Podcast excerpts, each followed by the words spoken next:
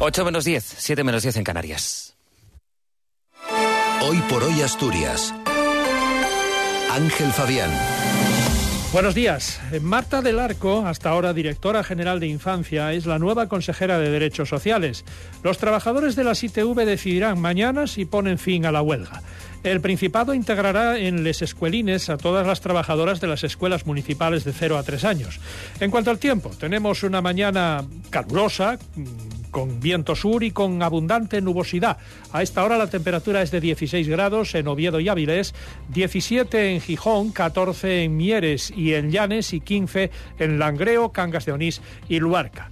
Hoy tendremos intervalos de nubes medias y altas, aumentando a nuboso o cubierto a partir del mediodía. Precipitaciones débiles dispersas que se generalizarán e intensificarán por la tarde. Temperaturas sin cambios o en ascenso ligero, más acusado de las mínimas en la mitad oriental, unas mínimas que se van a alcanzar al final del día. Viento flojo a moderado de componente sur, girando a componente oeste por la tarde, cuando arreciará en el litoral. Rachas de viento muy fuerte en la cordillera por la mañana. Mañana se abrirán claros por la tarde, sin descartar alguna lluvia débil o chubasco. En cuanto al fin de semana, grandes claros para el sábado, aumento de la nubosidad el domingo, con alguna lluvia, sobre todo por la tarde. Martín Valle nos acompaña en la técnica. ¿Tienes huerta o jardín? Ahora puedes aprender a fabricar tu propio compost con los residuos orgánicos de la cocina y los restos vegetales de podar y segar. Apúntate al compostaje doméstico de Cogersa. Inscríbete durante el mes de febrero en tu ayuntamiento o en la web compostaconcogersa.es. Cogersa, Gobierno del Principado. Son las 8 menos 8 minutos de la mañana. Marta del Arco, actual directora general de Infancia, será la nueva consejera de Derechos Sociales y Bienestar, sucediendo en el cargo a Melania Álvarez, que se convertirá en senadora. El nombramiento lo confirmó ayer el presidente Adrián Barbón. Es la apuesta para que un gobierno de unidad progresista y reformista siga avanzando en esa política que nos distingue de aquellos gobiernos donde se caracterizan por los recortes, por ser insensibles a lo que yo siempre digo, el humanismo en política y, desde luego, haciendo mía la máxima esta que tantas veces me han repetido durante los últimos días desde el movimiento asociativo en general, agradeciendo que tuviéramos la suficiente humildad para reconocer que esta estructura es mejor y con esto me quedo. Del Arco es diplomada en Magisterio y educadora social y funcionaria de carrera desde 1986. Dice Barbón que su perfil cumple con, el, con lo prometido, una persona progresista, independiente y buena conocedora del ámbito de lo social. Tanto Del Arco como la consejera de Cultura, Vanessa Gutiérrez, tomarán posesión de sus cargos este próximo domingo a las once y media de la mañana. Ese mismo día participarán en su primera reunión del Consejo de Gobierno. Melania Álvarez agradeció la confianza de Barbón y aseguró que seguirá dejándose la piel por los intereses de Asturias. Esas las dificultades que entraña la gestión y que conocéis, y más allá de la pandemia incluso, el balance es positivo. A pesar de todo, todo lo vivido, el balance es positivo y, lo, me quedo con todo lo positivo en la, en la mochila. Espero estar a la altura, eh, ya me conocéis, no dudéis que seguiré dejándome la piel en defensa de los intereses de Asturias. La Junta General designará a Álvarez la próxima semana como senadora.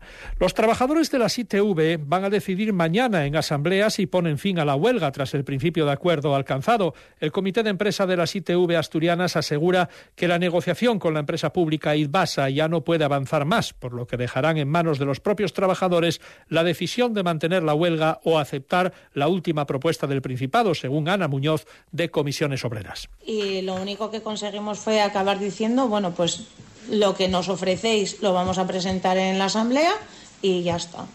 No, no es que al comité le valiera lo que, lo que la consejería ofrece, sino tan simple como que la consejería ofrece esto y nosotros no lo, si hubiéramos visto algo que nos se acercara a lo que nosotros pedimos, ya hubiéramos firmado un preacuerdo ayer, cosa que no fue así. La semana que viene tendremos el siguiente capítulo, las, movilizaciones de agricultores y ganaderos, esta vez convocadas por Asaja, COAG y UCA.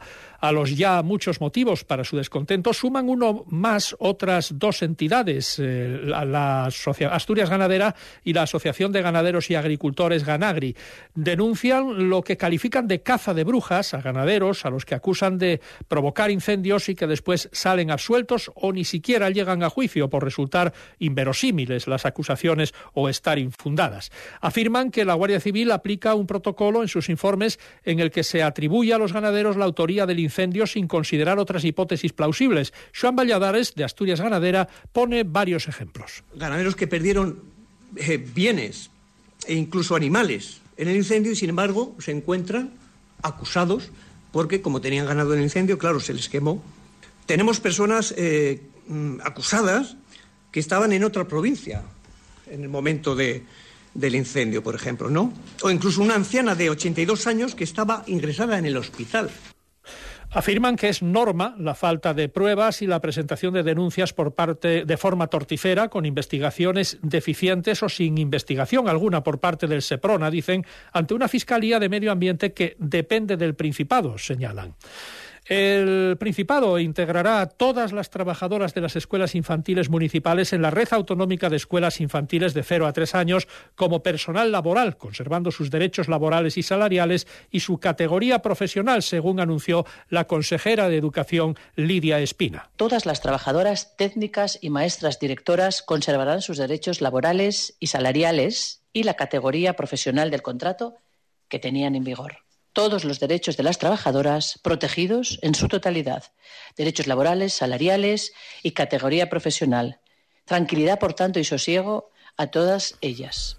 Así lo recoge el anteproyecto de ley de los escuelines que este miércoles fue presentado por la consejera de Educación, Lidia Espina, un proyecto que salió ayer a información pública y que ya se ha compartido con los grupos políticos y con la Federación Asturiana de Concejos. El viernes la consejera se lo presentará a las organizaciones sindicales. En cuanto a los plazos, la consejera quiere tener la ley lista a final de año y la red autonómica de cero a tres años completada antes de que finalice la legislatura. Asturias se desmarca de la tendencia nacional y registra un incremento de la siniestralidad laboral con víctimas mortales. Lo señala Comisiones Obreras, que reconoce un descenso global de los accidentes laborales, pero solo de los de carácter leve, mientras que han aumentado los accidentes graves y sobre todo los mortales, que pasan de 12 a 15 durante la jornada laboral y de 1 a 5 en el caso de los accidentes in itinere. El sindicato dice que estos números encienden todas las alarmas y considera muy preocupante que la primera causa de siniestralidad mortal sean ya las patologías no traumáticas, lo que se relaciona con el hecho de que en las evaluaciones de riesgos el escenario menos analizado sea el de los riesgos psicosociales. Faltan dos minutos para las ocho de la mañana.